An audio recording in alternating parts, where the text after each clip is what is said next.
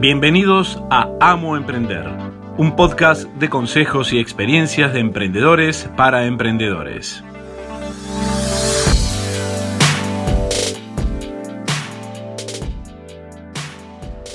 Hola, bienvenidos a un nuevo episodio de Amo Emprender. Mi nombre es Virginia Suárez de Ratman y hoy vamos a estar hablando sobre cómo hacer para que no nos copien o el miedo a que otro emprendimiento nos copie nuestro producto, nuestro servicio, nuestra web, etc.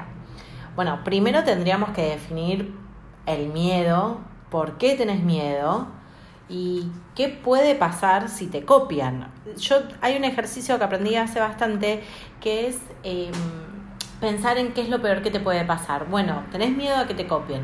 ¿Por qué tenés miedo a que te copien? ¿Qué es lo peor que te puede pasar que te copien? Es empezar a pensar ese miedo que tenés. ¿Por qué lo tenés? Eh, ¿Qué es lo que te puede pasar? Porque, a ver, miedo a la copia es como, no sé, no no, no pasaría nada, no te morirías, no te enfermarías, no te fundirías. O sea, eh, las ideas a veces parecen como propias, pero en realidad no son propias. Las ideas son de todos. Eh, a cualquiera se le puede ocurrir una idea. La diferencia está en que mm, es cómo llevas a cabo esa idea y quién la lleva a cabo. Porque mucha gente tiene ideas, pero después no la lleva a cabo. Y entonces, ¿quién ganó? Eh, no es el primero que tuvo la idea, sino es el que la llevó a cabo y quien mejor la llevó a cabo también. Entonces es primero pensar por qué tenés ese miedo. ¿Qué, qué pensar? Porque, ¿qué pasa? En definitiva, eso no es miedo a que te copien.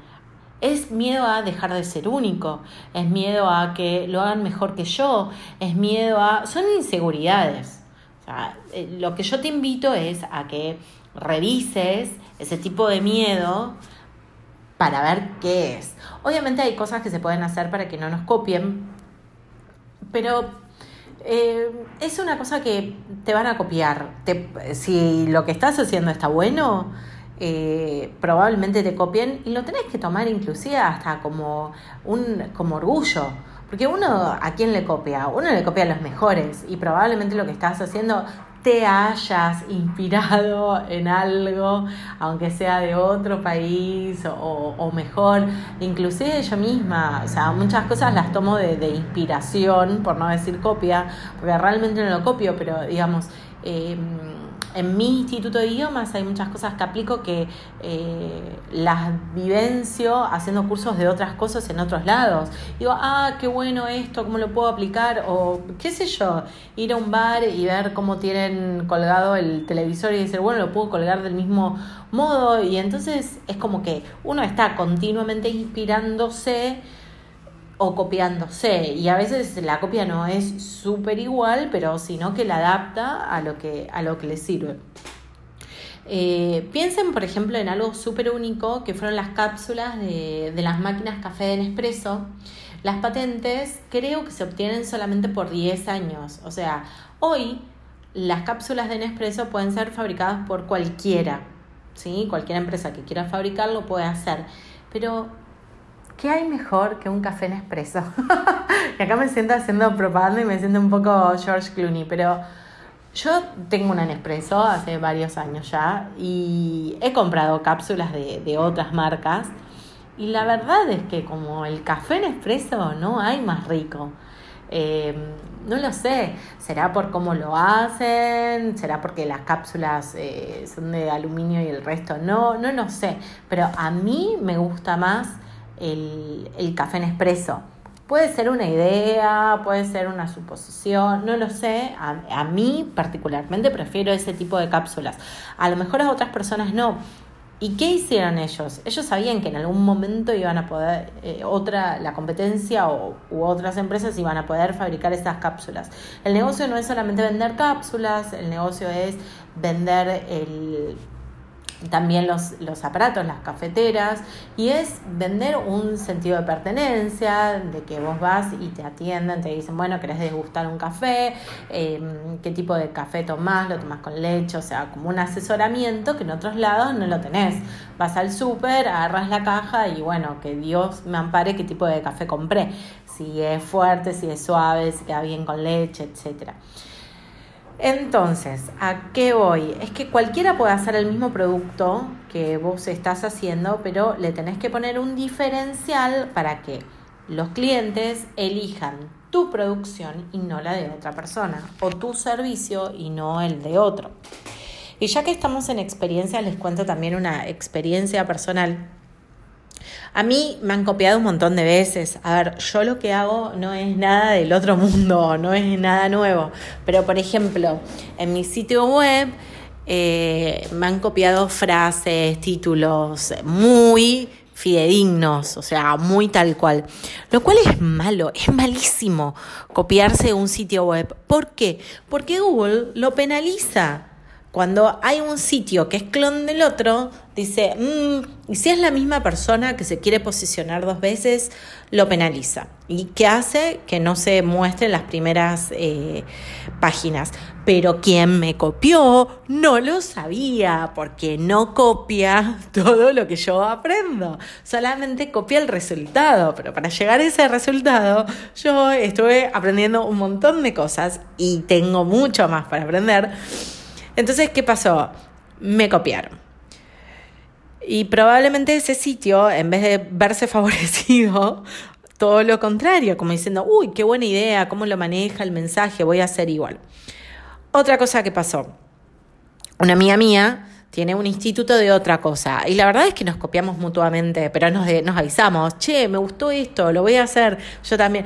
La verdad es que no somos competencia, estamos en rubros distintos, somos amigas, así que algo de lo que había copiado era una idea de mi amiga, que estaba, mm, digamos, no con las mismas palabras, porque era otra cosa, o sea, peor, doble copia. Eh, y bueno, y no es ético copiar, no es ético copiar. Se los repito para que les quede. No es ético copiar así. bueno, y les quería contar, aparte de, esto que me habían copiado en el sitio web, me han copiado el nombre del instituto, páginas de Facebook, pero no me importa porque se reportan y se cierran. Yo lo que tengo es la marca registrada, entonces nadie puede usar la marca. Que lo usen en Instagram, lo usan como hashtags, qué sé yo, uno puede decirles, che, no lo uses y después hay que ver si no te favorece a veces la copia. Hay que verlo.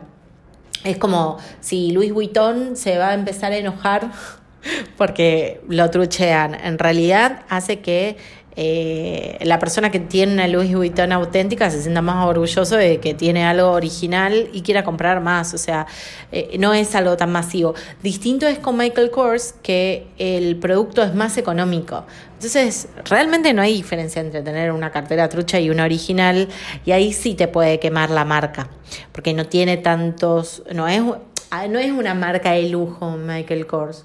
Eh, sí tiene una marca de, lujo, tiene una, línea de lujo que ahí sí son carteras de mil y pico de dólares, eh, pero no tienen la exclusividad que tiene Louis Vuitton, que tiene un número de serie, etcétera, que eso muestra de que, de que es auténtico. Bueno, al margen. Una ex profe que trabajaba en el instituto se abre por su cuenta, lo cual puede ser normal, o sea, muchas personas lo, van a querer hacer. El tema es que lo abrió a dos cuadras del mío. Y por ahí hasta, bueno, a ver, eh, hiciste un estudio de mercado, ¿cuántos institutos podemos haber en el barrio? Pero lo que es peor, porque ya hace un tiempo que no, trabajaba eh, conmigo, es que lo abría a media cuadra del lugar donde estaba trabajando hasta hacía meses, o sea, se fue y abrió, o sea, eso es poco ético. Yo le deseo la mejor de la suerte, tendrá su público, o sea, cada uno lo maneja, pero lo que quiero que se den cuenta es que copian el resultado. Pero no copian el proceso. Y lo que importa, si van a copiar, copien el proceso. Yo lo que les digo, miren una persona exitosa y repitan el camino. O sea, yo digo, bueno, a ver, tal alcanzó tal cosa. Generalmente miro gente así como muy grosa. Por ejemplo, Tony Robbins. Bueno, a ver, ¿qué hizo él para pensar? Él aprendió de Jim Rons. ¿Qué hago? Escucho Jim Ron todo el día, escucho frases de Jim Ron todo el día, o sea, voy a la fuente, digo, ¿de dónde aprendió él? ¿Cuál es el, el trabajo que hizo? Bueno, eso es lo que tenemos que aprender. La página, el sitio web, si lo van a copiar, no copien lo que dicen. Lo que tienen que copiar es lo que no se ve, dónde está construido, cuáles son las etiquetas que usa. Eh, bueno, en fin, las etiquetas en las fotos, o sea, otras cosas que posicionan el sitio web en Google, que es lo que queremos que, que nos encuentren. Así que si van a copiar, copien bien. Si los copian, piensen siéntanse orgullosos de que algo debo estar haciendo bien porque quiere ser como yo. Y uno siempre copia de los mejores y cree que yo soy la mejor. Bueno, por lo menos es un mismo alego. Y, mm, y de vuelta, creo que hay clientes para todos, hay públicos para todos. Mi público no es el mismo público de quien puso el local a dos cuadras. Eh, mi público no es el mismo de quien me copió el sitio web, que después hubieron un montón que copiaron, pero bueno, no importa. Eh, yo elijo mi público. Y recuerden que hace mucho les conté sobre la estrategia del Océano Azul. Si ustedes están en un nicho muy especializado, que la competencia no lo está, no van a tener competencia. Y el miedo paraliza. El miedo hace que ustedes no hagan, porque muchas personas dicen, ay no, todavía no lo pongo en el mercado porque tengo miedo que me copien. Hello. ¿Hay alguien que está buscando para copiar cosas todo el día? ¿Vos estás buscando todo el día qué copiar? El, si pueden hacerlo, háganlo. Si se los copian, bueno, triunfará el que mejor servicio de postventa ofrezca, el que mejor atención al público ofrezca, el que mejor producto ofrezca. Son las leyes de, del mercado. Pero no dejes de hacer porque tenés miedo, porque tenés miedo a que te copien. Porque el miedo puede ser un... te puede paralizar y decir, no, no, no lo hago porque tengo miedo a que me copien, tengo miedo a algo. El miedo está y el miedo hay que enfrentarlo. El miedo hay que superarlo. Cuando les conté que caminé sobre las brasas y miedo a quemarme, no pensé en el miedo a quemarme. O sea, que el miedo lo tenía y bueno, lo tenía, pero mi foco estaba puesto en otra cosa. Ese miedo tiene que preparar tu cabeza para prepararte más, para que te prepares para que no te copien o o que no sé si no te copien, pero digamos como estar siempre a la vanguardia y siempre innovando y que siempre tenga algo distinto y que el otro que está atrás, copiándote, atrás, atrás tuyo, nunca pueda superarte. ¿Por qué? Porque vos estás cada vez caminando y haciendo más cosas, innovando más y agregándole más servicio y agregándole más valor y la persona atrás no llega a tu ritmo. Entonces, si vos estás en continuo movimiento, la persona que te copia no te va a alcanzar. Ahora, si el miedo te paralizó y vos estás quieto, la persona te copia y te supera. Si el miedo lo que te hace es hacer más y tener ese quizá temor a que te copien, pero es un miedo que en vez de paralizarte te moviliza y te hace correr más rápido y más rápido, usa el miedo para eso. Usa el miedo para estar mucho más adelante que el resto que te puede copiar. Y a lo mejor nadie te copia, a lo mejor sí, a lo mejor es una copia fea, a lo mejor es una copia económica y la persona quiera, y el cliente que busca precio no es tu cliente. Así que no te preocupes, el secreto está en hacer. Hacer, hacer y hacer. Y ahora deja de escuchar y ponete a hacer. Y si te gustó este episodio y mm, seguí escuchando a los otros, eh, compartilos con otros emprendedores que, mm, nada, que les puedan servir. y visítame en mi perfil de Instagram que es arroba amoemprender y si te gustó déjame un comentario en el último posteo, así yo sé que te sirve, que te es útil y sigo grabando episodios. Si no, por ahí es como que lo, lo hago muy, muy espaciado. En vez, si yo sé que a vos te sirvió, déjame tu comentario en un posteo porque a veces en los mensajes privados no me llegan y bueno, y de esa manera me alentas a que siga más adelante. Muchas gracias y nos escuchamos en el próximo episodio. Un beso. Este fue otro episodio de Amo Emprender.